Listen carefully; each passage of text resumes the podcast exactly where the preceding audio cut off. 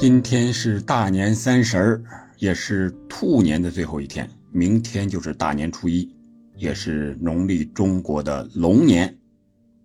在这里呢，首先祝大家龙行达达，前程朗朗啊！这个网上出的比较多的词儿啊。这期节目呢，咱们还是预测英超的第二十四轮，简单一点，毕竟是大年三十了嘛，可能大家时间都比较紧张啊，所以说咱们就简明扼要的聊一聊这十场比赛，简单做个预测。也不知道朋友们还有没有时间在正月过年的时候看球？那如果没有的话呢，可以在评论区里边咱们聊一聊。嗯，家乡的过年的一些习俗啊，对足球的一些感受啊和问题什么之类的。好了，咱们先聊二十四轮的赛程前瞻。第一场比赛是曼城对埃弗顿，二月十日晚上的八点半，正好是正月初一拜大年，多送几颗太妃糖给你嘛。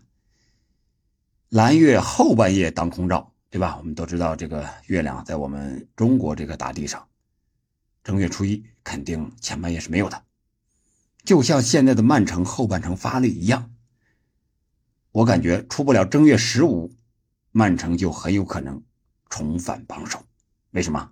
因为正月十二有一场补赛，那场补赛又是面对布伦特福德，应该没有太大的问题。所以说，现在的埃弗顿见到曼城。那只能是自求多福吧。在这里借这场比赛，祝大家生活像糖一样甜，前程像曼城一样朗朗。朗就是这个四个棚啊，八个月，这是你想想，曼城蓝月当空，八个月亮，那能不亮吗？前程朗朗。那第二场呢，就是晚上的十一点，有五场比赛。再加上一场亚洲杯的决赛，六场啊，大家可以有选择的去看一看。狼队对布伦特福德这场比赛，狼队之前两轮是大开大合，三比四曼联，四比二切尔西，绝对是荡气回肠啊，踢的也非常好看。那这次是狼王和蜂王的对决，期待值也是超过了一百二。我们倒要看一看，是内托率领的群狼乱咬。还是托尼领衔的群蜂狂舞，谁才是真正的王呢？我想在龙年，这两支球队有可能是会是一场平局啊。从实力和近期的状态来看，平局的可能性是比较大的。然后是热刺对布莱顿，热刺上一轮最后时刻是罗梅罗的乌龙助攻，让埃弗顿绝平了。而这两支热刺和布莱顿的打法呢？这两支球队相遇，怎么形容呢？就像是打麻将，抓到手里的牌不错，牌技也可以，那就有一个缺点，就是不防下家，自己刚上听就得点炮，啊，这就像热刺和布莱顿的后防线一样。而布莱顿意外被卢顿灌了四球之后，自比一打胜了水晶宫。如果现在的英超真的像传说中的那种不能设防，而不是不想设防，是为了吸引观众，所以说要多进球，这就英超各家开了个会，所以说要把这个攻势足球打出来。我们也看到最近几轮的比赛，这个进球四比四是吧？这八个进球，四比二六个进球，零比零的比分只出现过一场。一比一的比分只出现一一场，其他时间基本都是四五个、五六个，啊！而且这个进球数啊、进球时间呀，你比如说开局进球的、结尾进球的、中间连续进球的，比比皆是，非常的有意思啊！这就是我们喜欢英超，也可能是人家营销的一个手段。如果真是这样的话，这两个队拼进攻，嗯，那就有意思啊！绝对是一场。进球大战，那对于这样的进球大战来说，对于我们中立的球迷，那至于输赢已经不是最重要的。毕竟过年大家图的就是个大吉大利，祝大家打麻将多胡几把大的，什么十三幺呀、豪华七对啊、杠后开花呀，把把自摸。然后卢顿和谢菲尔德联，这已经不是六分之战了，这是十二分之战呀！都说烽火连三月，家书抵万金，借用一下，那英超现在就是保级连三月，一分抵万金呀！这在三月份如果还不拿下一些六分所谓的这种保级大战的话，那无论是卢顿和谢菲尔德联都够危险。而卢顿呢，这两场的战斗力是连进八球，在强队布莱顿和纽卡身上拿到了四分，暂时脱离了降级区。以现在的战战力来看，再加上他们那个特殊的主场优势，谢菲尔德联估计是又要卷人了。但是卖帽者想要场进四球帽子戏法，恐怕也是天方夜谭。估计这场比赛会是一个。小比分分出输赢，一比零啊，二比一，估计就这样的一个。虽然说是现在大打攻势足球，但是毕竟攻击力有限，好吧。然后是利物浦和伯恩利，这还用说吗？是吧？伯恩利这个二月绝对是最苦涩的赛程啊。前面对曼城输了，对利物浦又输了啊，对利物浦还没没踢啊，大概率也是输球。后边还有对阿森纳，这 Big 三争冠的，那你想想伯恩利还有好日子过吗？无论从哪个方面看，利物浦主场也不可能赢不下这样一场比赛。所以说，这场比赛伯恩利还得继续充当送分童子的角色。下一场，富勒姆对阵伯恩茅斯，樱桃只能在农场里才能茁壮成长，就像鲜花要插在牛粪上一样。我不认为这是一个反义词、贬义词啊，因为牛粪它是养料，是吧？你鲜花想要盛开。那没有养料能行吗？那农场是很好的一个成长环境，是不是？你要樱桃想长得好、长得大，那你没有这样的成长环境也不行。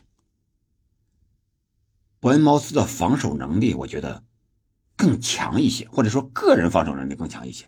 虽然他们的丢球数比富勒姆多了三个，但是那是之前输的太多了。现在的伯恩茅斯可是脱胎换骨了。我感觉这场比赛。伯恩茅斯能够在主场拿下富勒姆，毕竟过年大家都等着吃樱桃啊，也就是咱们非常相像的车厘子，对吧？呃，很贵，但是很香，所以说大家过年的时候可以多吃几颗。然后是诺丁汉森林对纽卡斯尔联，这到初二的凌晨一点半了。我想不明白纽卡为什么会让卢顿进四个。就像想不明白布莱顿让卢顿进四个一样，但是让我们看到了保级球队在后半程面对生死战所爆发出的强大能量。而现在森林就是保级的球队，而且主力队员伤病回归，是吧？比如说这个阿文尼呀、埃兰加呀这些队员。所以说这场比赛，如果纽卡还是没有吸取上一场比赛的教训的话，还像上上一场那么踢，估计这又是一场跌宕起伏的比赛。你进一个，我进一个；你进一个，我进一个，最后就比运气了。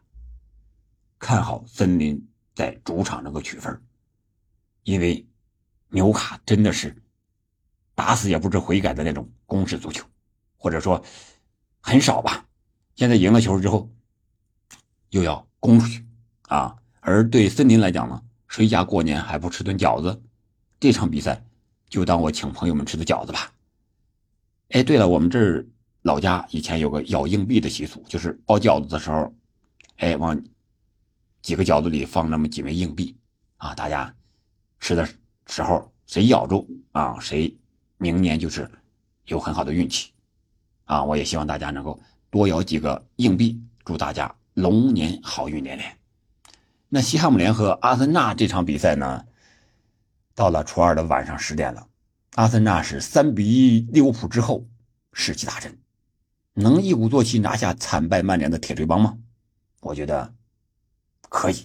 以阿森纳对利物浦时候的状态来看，还有运气来看，肯定是没问题的。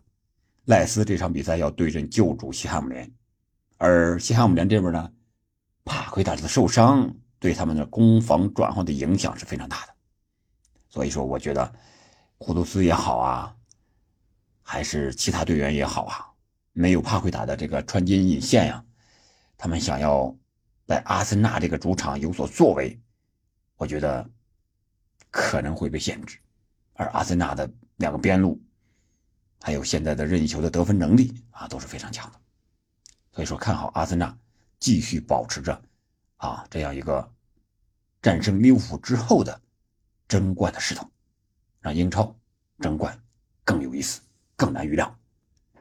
还有阿斯顿维拉对曼联这场比赛，看状态，曼联要赢维拉，但是曼联后防没有了利马，会影响很大。利马上一场被这个曹法尔砸了一下，这个伤了，哎呦，这个估计两三个月吧，估计到赛季最后的时候才能出场。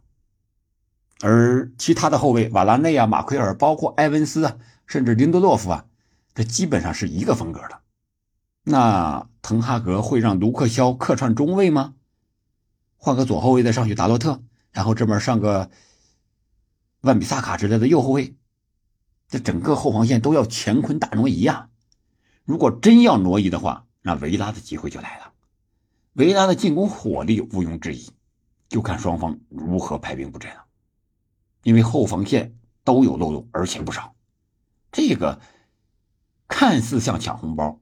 说是看谁的运气好，其实里面都是行业规则和算法的规律。那这场比赛的规则和规律是什么呢？我个人感觉，那就是得中场者得天下。曼联的中场和维拉的中场，哪一个转换的更好，哪一支球队就可能获胜。具体的，我们赛后再聊。然后最后一场是水晶宫对切尔西的伦敦德比，伦敦德比一直就胜负难料啊！再加上切尔西这样一个，哎，是一场鬼一场的比赛。足总杯他们重赛确实是三比一击败了维拉，但是联赛已经降到了下半区啊，被狼队反超，和水晶宫的差距也只有七分，三个名次。水晶宫有点得陇望蜀的意思。看着切尔西，我是不是要压你一头啊？然后把我的保级大任提前完成。就前场的攻击力来讲，可以说水晶宫前面这几个人呀，比切尔西前面这几个人要靠谱一些。但是水晶宫这个他保持九十分钟这么一个强度，可能有点难度。但是切尔西这些年轻队员，据说已经被各支球队针对了。啊，你不是年轻吗？有冲击力吗？但是你没经验，我怎么对付你？各队把切尔西研究的透透的，所以说在水晶宫的主场，再加上伦敦德比这个不确定性因素，我觉得水晶宫在主场能够拿分。这就是这一期第二十四轮英超的前瞻。由于过年，我们还是祝大家龙行达达，前程朗朗。好的。本期节目我们就到这儿了，感谢您的收听。下一期节目我们就到真正的中国的龙年了，再见。